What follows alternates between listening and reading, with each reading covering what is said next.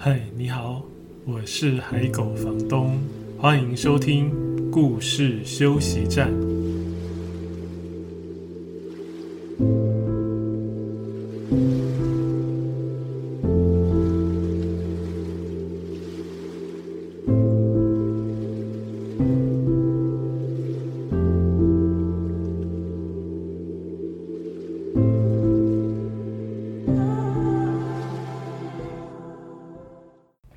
在收听的是故事休息站 Podcast 节目的第十五集。今天的主题是我一个人记住就好。呃，在今天的节目里，我想跟各位介绍几本和失智症有关的绘本。呃，我一个人记住就好，其实是一本书的书名，它是一本散文集。然后同时呢，我一个人记住就好，也是这本书里面的一篇文章的篇名。这本散文集的作者是许悔之先生，在一九九九年出版的。我还记得我这本书是在师大路上的正大书城里面买的。我一个人记住就好。刚好今天要谈的主题是失智症嘛，然后就想这本书的书名跟这个主题很合适，所以就借来用了。啊，不过如果各位有去找徐慧芝先生的这本书的话，他这篇文章并不是在写失智症，但是他确实是在写他的父亲，也就是他的父亲离开之后，他的追忆或者是哀悼的这个过程。第一本要跟各位介绍的绘本是《勿忘我》，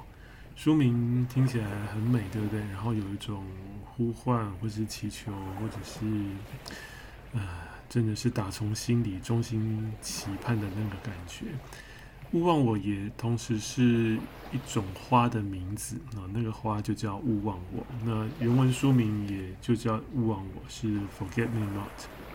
这本书的画其实很日常，它没有什么太令人惊艳的地方，可是它的日常里面真的透露出很真实的那一种温暖。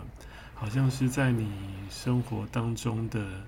每一个晴天午后的那种阳光下的感觉，所以这本书读起来，乍看它看起来真的很平凡，可是读起来是很有滋味的哦。呃，文字也一样，文字跟图画的调性很像，它的文字也没有太多的夸张的写法。感觉就是淡淡的平铺直述，就是主角的这个小女孩在一旁看着她的外婆，呃，从以前很精明，然后很能够独立生活，很注重细节，会为家人打点好很多事情，很贴心细心的一个人，然后到后来慢慢变得不太一样，是从这个小女孩、小孙女的角度去去看的，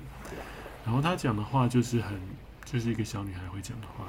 可是作者的文字厉害的地方就在于，在很简单的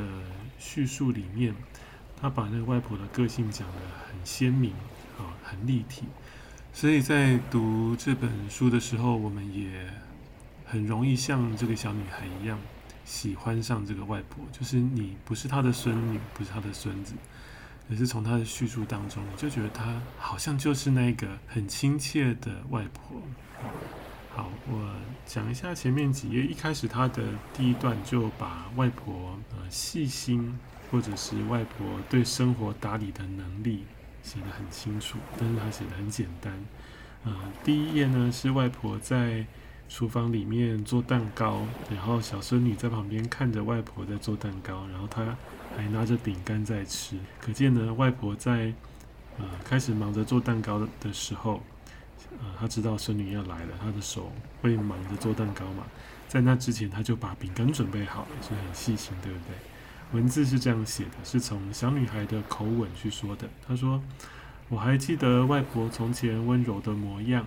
她总是有自己的一套方法完成她常做的所有事情。”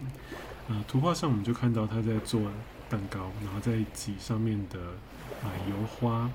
啊，可是。虽然我们只看到她在做这件事，但是我刚才讲了嘛，小女孩在吃饼干，所以细心的外婆她早就想好了，要在她做蛋糕的时候，不要让小女孩闲着，或者是饿着，或者是无聊啊，也许就开始东摸西摸，捣蛋起来，对不对？所以她已经准备好饼干，然后倒好一杯牛奶在旁边，让她可以看着她自己做蛋糕。接下来的几页呢，就也是在讲外婆怎么样照顾家人。她外婆看起来是自己住的，但是这个小女孩会跟她爸爸妈妈常常去探望外婆嘛。然后每次去外婆那边的时候呢，她说，呃，她会准备我最爱吃的炸鸡和饼干。那时候餐桌还是老样子，那时候，所以表示这个是女孩的回忆的，对不对？那时候餐桌还是老样子。他会在盘子旁边摆上绣着“勿忘我”的餐巾，所以“勿忘我”是这本书的书名，然后也是外婆喜欢的花。所以在书里面我们会看到，啊，外婆把家里打点得非常好，因为她很喜欢园艺，很喜欢花啊，比如说我们刚刚讲的“勿忘我”的花，所以她的家里面也都会有照顾得很好的盆栽，都长得很青翠翠绿，然后。修剪得很漂亮，不是杂乱的。然后他也坚持在餐桌上用餐的时候，一定要用绣着“勿忘我”花朵图案的桌巾。然后后面我们也会看到外婆真的会在院子里面做园艺哦，她会种花，而且她就种了很多的“勿忘我”。然后作者还让这个小女孩说出更多有关外婆的事情，让读者更加的认识而且靠近这位可爱的外婆。在画面里呢，小女孩跟外婆呃缩在沙发上靠在一起，然后外婆看起来像是要念故事给她听，也看起来有点像是跟她在看旧的相簿。总之呢，他们两个紧紧的靠在一起。腿上还盖着毯子，看起来就非常的温暖。文字是这样写的：当我们紧紧依偎的时候，我还能在他身上闻到肉桂和紫丁香的味道。哇，气味也会让我们对一个人的记忆变得很鲜明。他说，外婆身上的味道有肉桂香，然后有紫丁香的味道，所以他有。呃，肉桂是在做餐点或是甜点常会用的香料，所以表示外婆常常在下厨为家人准备好吃的东西，尤其他们来拜访的时候，一定特别是这样吧。然后有植物有花草的香气，呃，所以表示外婆常常在花园里面呃照顾植物喽。所以接下来几页呢，它就开始变得不太一样，呃，文字就写说。啊，这一切开始有了变化，就像退潮的海水渐渐远离岸边，外婆也变得越来越健忘。一开始，外婆忘记的是名字，包括她去过的地方、读过的书或认识的人，甚至是我们。啊，这边的文字也写得很平实，可是他用的比喻非常好。我喜欢这本书的文字，还有一个很重要的原因就是。作者用这些平时的文字，但是加上这些呃比喻，比喻用得很美，但是又不会过于夸张。然后那些比喻让我们对这个抽象的疾病，或者是人的身体状况在变化的那个过程当中，透过那个比喻，让我们有一个呃很具体的想象，有一个画面的感觉。比如说，他在这边讲到外婆的记忆慢慢变得不太好，对不对？然后他他的文字是写说。就像退潮的海水渐渐远离岸边，外婆也变得越来越健忘。所以我很喜欢这本书的文字。然后我喜欢他文字的原因，也不只是因为他用了这些很好的比喻，而是这本书它很诚实，而且很坦然的去讲，嗯，可能人到老的时候都有可能会。失智有可能会面临这个问题，我们的家人可能会变成跟我们以前认识的完全不一样。那绘本常常都是给孩子在看的嘛，所以这本书它的读者的对象大概也是这样设定。可是他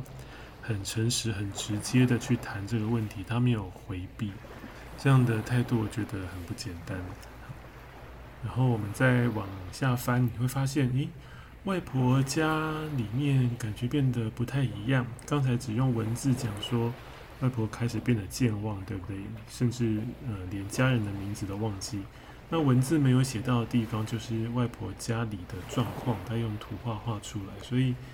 刚才我们说，外婆家里面整理的、打点的很好，对不对？然后她很喜欢园艺，喜欢植物，所以家里面也有插花，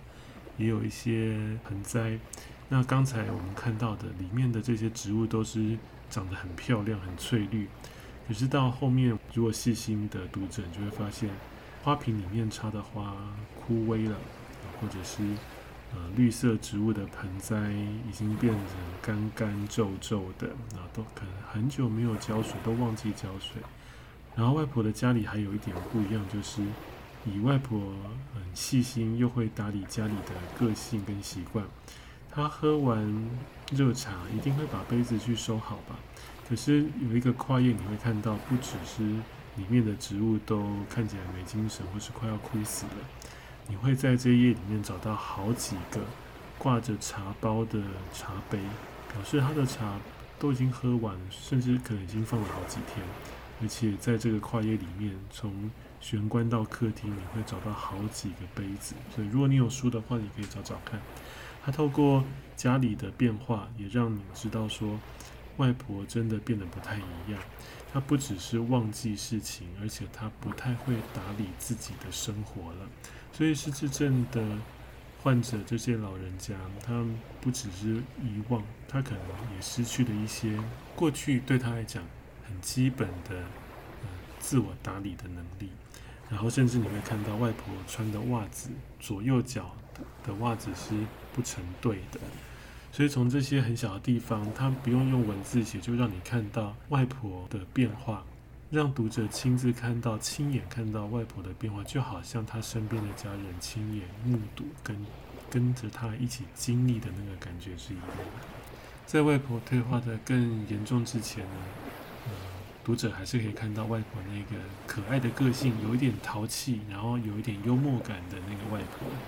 比如说。有一次，外婆开车去超市买东西，然后要离开超市的时候，她忘记自己把车停在哪里。后来呢，她的儿子啊去解救她，就是这个小女孩的舅舅哈利舅舅去解救她的时候，他说：“哎呀，其实我一直都知道车子就在那里啊，我只是想看看你帅气的脸嘛。”所以他的儿子来救他的时候，就是来帮他找他的车到底在哪里的时候。这个外婆就是这个老妈妈，她没有垂头丧气，她也没有生气，说你为什么不相信我等等，她是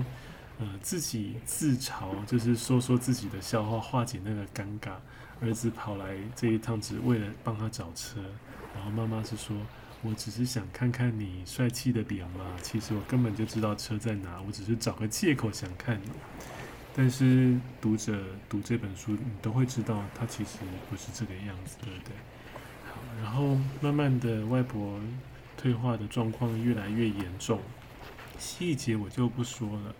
啊，到后来呢，因为有很多状况，然后家人没有办法每天在身边照顾他，那只好为外婆做其他的安排。最后让一家人做出这个决定的原因是，外婆在。下大雪的清晨，穿着很薄的睡衣跑出去，他想要去摘一些呃花园里面的勿忘我的花，可能想要摘进去屋子里面插，可是他已经没有办法分辨季节，也没有办法感觉到冷跟热的巨大的差别，那这样很危险，对不对？所以家人就决定要送他到特别的机构，让那边的人可以每天细心的照顾他。那在这一页呢，在做这个决定的时候，爸爸妈妈也跟这个小女孩、小孙女说，然后这个是一个很艰难的决定，不管对谁来说都是这个样子，因为，呃，爸爸妈妈也有自己的工作的压力啊，生活的压力，可能真的没有办法每天费尽心思的去照顾，但是孩子可能无法理解，所以妈妈就跟他说啊。呃妈妈的说法就是这个作者的写法，我觉得也很好。如果各位听众家里的长辈有这样的状况的话，或许他的说法也很适合我们参考来跟孩子说。妈妈是这样跟她的女儿说的：“妈妈说，你知道有些老人有视力或听力的问题吧？但有些人是记忆力出了问题，就像外婆。目前还没有人知道这种疾病的治疗方法。那说完这些话之后，文字是这样写的：妈妈把我拉到她怀中，像往常一样安慰我。我抱住她，像是紧紧缠绕的常春藤。啊，你看他写的这一幕，很令人心痛心碎，但是又写得很美，对不对？作者又用了一个很简单的比喻。他们两个抱得紧紧的，就像缠绕的那个常春藤，所以可见他们的心里多纠结。好，总之呢，妈妈说，下次我们再来的时候，外婆就不在这里，她会去一个可以提供特别照顾的地方，那里还有其他年纪和外婆差不多的人，你会明白的，这样比较好。但是对孩子来讲，他很难想象。为什么让外婆离开她原本的家是比较好的？那个是她熟悉的生活环境，对不对？可是就是有很多的不得已啊，不容易克服的事情，所以孩子一时之间当然也很难接受。可是呢，后来这孩子常常去看外婆，他们也把家里一些外婆熟悉的东西，是书啊，或者是相簿，或者是他常常挂在墙上的画跟照片。摆饰啊，去布置外婆在这个照顾中心的房间，然后小孙女去看她，就觉得嗯，有某些时候，外婆眼睛好像也会突然的闪闪发光，好像偶尔也会变成以前她那个熟悉的外婆。当然，那个时刻越来越少，可是小女孩会细心的整理外婆像羽绒一样柔软的白头发，希望可以为外婆换回任何一点记忆。然后让他的眼睛像蛋糕上的蜡烛一样闪闪发亮。为了让外婆呢眼睛闪闪发亮，有一刻恢复到以前的那个样子，小女孩做了一件很特别的事哦。她回到外婆家，然后好好的整理照顾她的花园。花园里有外婆最喜欢的勿忘我，对不对？然后呢，她做了一件很惊喜的，呃，她应该是说她做了一个，呃。会让外婆很惊喜的计划，这个计划还没成真，但是这个计划呢，让这个小女孩想到就觉得很开心，因为她想，外婆一看到她给她的惊喜，想象不到的惊喜，一定会像以前那样眼睛发亮，然后又是拍手又是大笑，觉得说哇，怎么会有这个怪点子啊？但是心里又是非常的开心。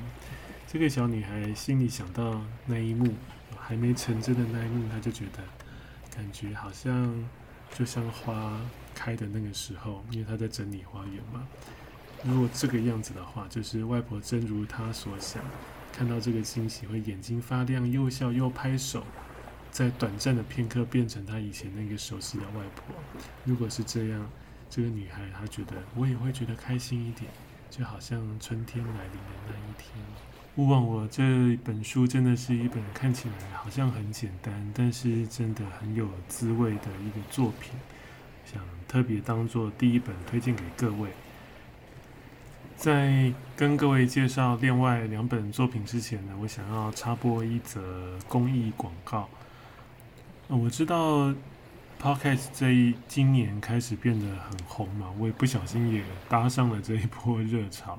然后我听到很多人在讲要怎么样，呃，利用 Podcast 来当做工作可以有收入啊，怎么样？呃，有广告主，我还没特别想过。然后收到的第一个邀约是公益广告，但是他们是本来是愿意提供酬劳的，只是我。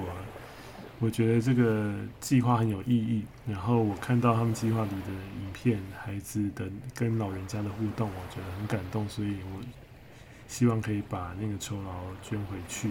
好，总之这个计划也跟呃老人失智症有关，它是屏东基督教医院的计划啊，呃，这个计划叫做“及早救治公益专案”，及早就是要趁早的那个及早。救治是救失智症，及早救治专案，他们在做什么呢？他们现在，他们其实已经做了一段时间，就是跟屏东三地门乡的地摩尔国小的百合班的小朋友，他们有一起呃，请老师呃跟社工带着孩子创作出两本有排湾族文化本味的失智症主题绘本，是小朋友自己写自己画的绘本。然后在网站上有公开绘本的全本的内容的电子档，那我已经看过了，呃，出乎我意料的好。我想孩子心里一定有很满的感受，然后我相信也是老师引导得很好。所以我会把这个连接提供给各位看，在节目的描述里面你会找得到，或者是到我的呃海狗房东的故事休息站的那个脸书社团里面，你也会看得到。好，那所以呢，他们之后也会持续进行这个计划，就是也会让蒂莫尔国小的小朋友到照顾中心去陪伴老人家玩游戏、说故事，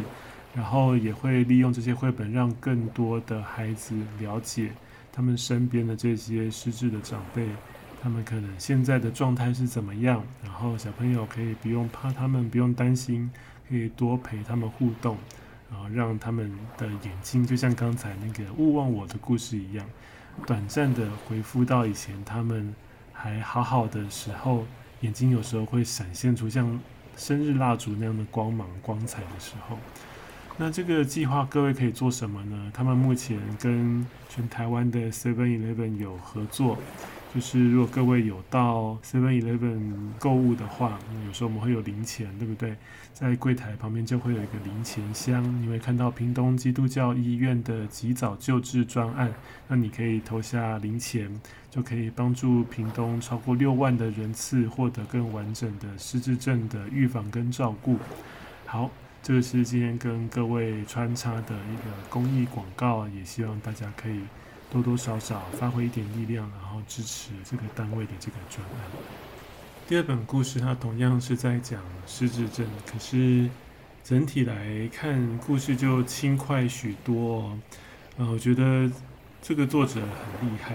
他在写一个感觉对一般人来说是一个比较沉重的议题，生活的课题。甚至是难题，然后是巨大的转变，但是他却写得很轻盈，配上同样很轻盈、很清爽，甚至可以说清爽的话，让人在看的时候不会有那样的心理负担。刚才那一本虽然在读的时候有一点点沉重，那但是那是很真实的状态，对不对？可是上一本表现得好的地方是，它的图画很温暖，有一点某种程度上中和了那种沉重的感觉。文字其实不张扬，但是也带给我们一些温暖，甚至有一点啊、呃、美感的比喻。那第二本要跟各位介绍的是《花园都记得》，不过我手上的是原文版，所以我可能没有办法准确的朗读呃中文版的那个翻译的文字给各位听。这本原文版叫 Grandpa Green，就是爷爷的绿。诶，为什么是爷爷的绿呢？然后中文的翻译叫《花园都记得》，两个书名都蛮有趣的。这本书的作者跟绘者是同一个人。是如果你很喜欢绘本，或者是你是长期的绘本的读者，你应该会认识这位作者。这位作者叫 Lane Smith，他的作品有非常多哦。呃，然后他的画变化其实也蛮多元的。那这本书它的图呢，几乎就是让你看到大片大片的绿色，就好像你走进一个被人家照料得很好的大花园，或者是观光花园，或者是有点像是宫廷外外圈的那个豪华的花园，是一片很大的花园。然后这个花园里呢，有个园丁，他把这些树啊、灌木啊都修剪成各种不同的形状。那这些修剪的形状其实跟故事的文字都有搭配哦。所以，比如说你看到，呃，故事里面讲说他小时候住在那个农场上，农场里面有鸡，然后他就有一棵树是被剪成鸡的外形，然后剪得非常漂亮。这本书整本就是以绿色为主调，所以你翻过去一页一页，真的觉得很清爽。然后除了绿色的表现这个园艺之外呢，其他的颜色非常的少，非常非常的少，大部分都是用呃像钢笔那样的线条去画的图，所以看起来非常的简练。这本《花园都记得》。刚开始在看故事的前几页，因为老人家没有出现，因为我们今天的主题是失智症，你大概就知道这本一定会触及到这个。但是如果你是呃不知道这本书在谈这个主题，或是你没有听过这个节目，你去翻这本书，一开始你会有点疑惑，因为老人家在很后面才出现，一开始出现的是他的孙子还是曾孙啊？就是一个小男孩。然后那个文字你会一下子看不出来是在说这个小男孩，还是后来出现的那个老爷爷。总之呢，非常有意思。他文字不管讲到什么，旁边的那个植物就是被他雕塑成、被他修剪成那个样貌。比如说一开始他的文字是说他在非常非常久以前就出生了，然后旁边的那一棵树呢，就是被修剪成。一个哇哇大哭的婴儿，然后还喷出泪水哦，那个泪水看起来就是结合园艺造景的喷泉。然后这本书的图画虽然看起来风格非常的清爽简单，可是它有很多厉害的细节在里面哦。除了刚才跟各位说的那样的文字跟旁边的园艺修剪的搭配之外，你会看到这个小男孩。呃，一页一页翻过去，他一页一页往前走，他手上拿的东西好像越来越多。我第一次读的时候就发现，嗯，好像怪怪的。我是读到不知道第几页才发现，甚至他后来手上的东西多到没有办法用手捧着，那还多了一台推车可以装那些东西。那那些东西是从哪里来的？我后来就往回翻去找，说那些东西是怎么出现的。哦，原来那个男孩边走边捡，边走边捡，这个就说出了什么？我们今天的主题是失智，对不对？这个老爷爷虽然还在做园丁的工作，可是他已经开始忘东忘西喽。所以小男孩边讲着爷爷以前年轻的事情，可能都是爷爷跟他说过无数次，对不对？各位如果有这样的经验，就是如果家里有老人家，特别是。开始有一点失智状况的老人家，他们很喜欢讲当年的事情，然后会一再一再的重复着说，所以对这个小男孩来说，他可能已经很熟悉了。他边讲着那些他爷爷的往事，然后边捡那些东西，最后去找到他的爷爷。然后你当你翻完这整本书，你会发现，啊，这个爷爷他虽然已经失忆了。可是他这一生的点点滴滴，值得回忆的那些事情，都被他修剪在这个花园里面，创作出一个完整的作品。等于这个花园，呃，就是他的一生的缩影。然后也很像这本书的中文的翻译的书名啊，《花园都记得》。好，这是我想推荐给各位的第二本书，非常有意思哦。第三本书呢，风格又非常不一样。第三本书叫《崭新的一天》，然后这本书的作者是台湾的创作者，是一对兄弟，是郭瑜的文字跟梁根的图。呃，《崭新的一天》这本书我自己非常喜欢，我觉得他的风格很，应该怎么讲呢？很，你要说他大胆，好像也还不到那样，应该是说他风格非常的强烈，很新鲜，对，非常有新鲜感。因为通常我们在看绘本，绘本的，但有非常多厉害的创作者创作出很多很好的作品，可是大部分的绘本作品还是比较偏可爱、可爱甜美，感觉就像嗯、熊熊的布偶那样的感觉。但是这本书它的风格很强烈，然后甚至有一点像是呃悬疑片的那样的铺陈呢，有一点惊悚啊啊。如果你是比较敏感的读者，你可能要有一点心理准备。但是它不是可怕啊，除非是很小的小朋友，你可能会不知道，还不知道故事的结局之前，会觉得呃怎么会这样，好像有点可怕哎。但是它其实是非常有张力的一个故事，尤其它的图画表现，还有剧情的安排。已经用到剧情的安排这四个字，你就知道。这本书虽然页数一样不多，可是它的故事的发展是很曲折的、很离奇的，然后甚至你可以像侦探那样去推敲到底为什么。打开第一页就真的非常的眼睛为之一亮，很给人惊喜，很特别。这页看起来很像是重庆南路吧，还是管前路那边啊？就是你一看就会知道是台北的街道，然后旁边非常多招牌，然后有一条笔直的大马路，上面有很多车，有公车。然后呢，在这个马路上有一个超级大的巨婴，这个婴儿是还只是用爬行的哦，他看起来还不会站起来，还不会走，是用爬的。然后他的头有到这应该有三楼或四楼那么高吧，一个趴着的婴儿这么大，所以他第一页就给你一个很有张力的视觉，有一个像巨人的婴儿一样爬到这个世界来，然后看起来就开始大搞破坏，好像。哥吉拉那样子闯入人类的城市，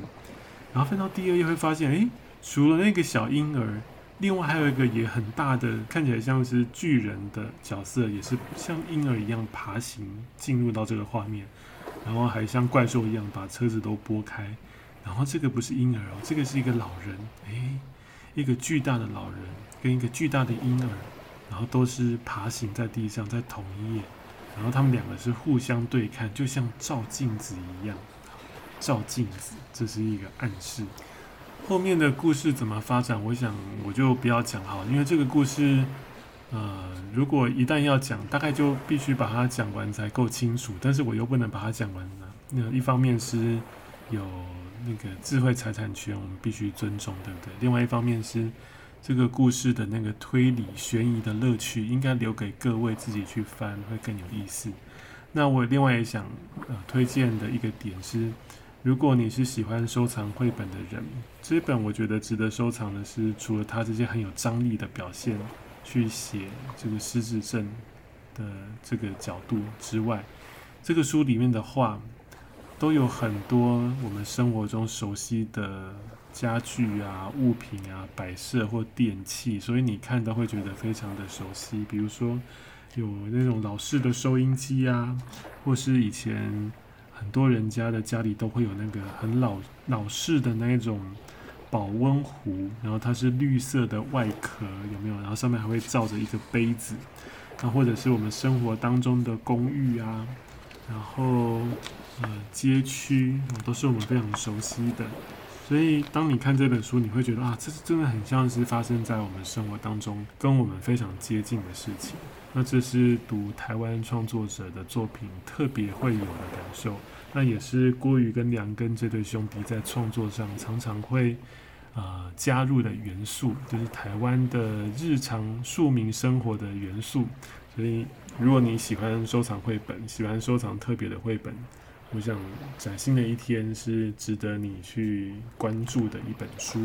这是今天跟各位分享的，我一个人记住就好。呃，失智的老人家，我们都觉得特别心疼嘛。那他们忘记的东西越来越多，有时候就像那个地球暖化、大片崩落的冰山一样，一下子就忘掉了好几年、好多人的事情。但是没有关系。虽然那是无法逆转的状态，但是以前他们会跟我们说好多他们的往事啊，以前的趣事啊，以前生活的点点滴滴，让他们特别得意、开心、骄傲的事情，我们应该都听了很多次吧？就让我们来为他们记得。呃，一个人只要还有还能够停留在其他人的记忆里，他就会永远。就像他当时那样健康鲜明的活着。在今天节目的最后呢，我想要延伸推荐一本散文集，让有兴趣的朋友可以做一点跨文类的阅读。这本散文集叫《傍晚五点十五分》，啊，傍晚五点十五分。嗯，作者是夏夏，夏夏有很多身份，他也写诗，也写小说，也写散文，然后也有做一些剧场的工作。呃，好多年前他还刻印章的时候，我还有请他帮我刻过印章。但是我们都写部落格的时代，这本傍晚五点五十五分，我觉得写得很深刻，同样是很日常，但是很深刻的那那样子的作品，特别推荐给各位。然后我刚才才发现，我本来想要朗读里面一篇咸蛋苦瓜的片段给各位听，但是今天的节目时间已经过长了。然后我刚才才发现，哎，这个封面啊、就有画出咸蛋苦瓜的材料，哎、这么刚好。这本傍晚五点十五分同样推荐给各位，希望各位喜欢今天的节目。如果你喜欢今天的节目，欢迎分享给可能有兴趣的朋友。有任何建议或是想要告诉的话，你也可以利用脸书社团来留言。请记得先加入我为这个节目开的脸书社团，社团的名称是海狗房东的故事休息站。另外，也欢迎追踪海狗房东的脸书专业和 Instagram，只要输入海狗房东就可以找得到。在这些版面，我也会另外推荐分享更多不同的好听的故事，还有绘本作品。在这一集的故事休息站节目里面你有得到一点点休息的感觉吗？谢谢你今天的收听我们下一集再见。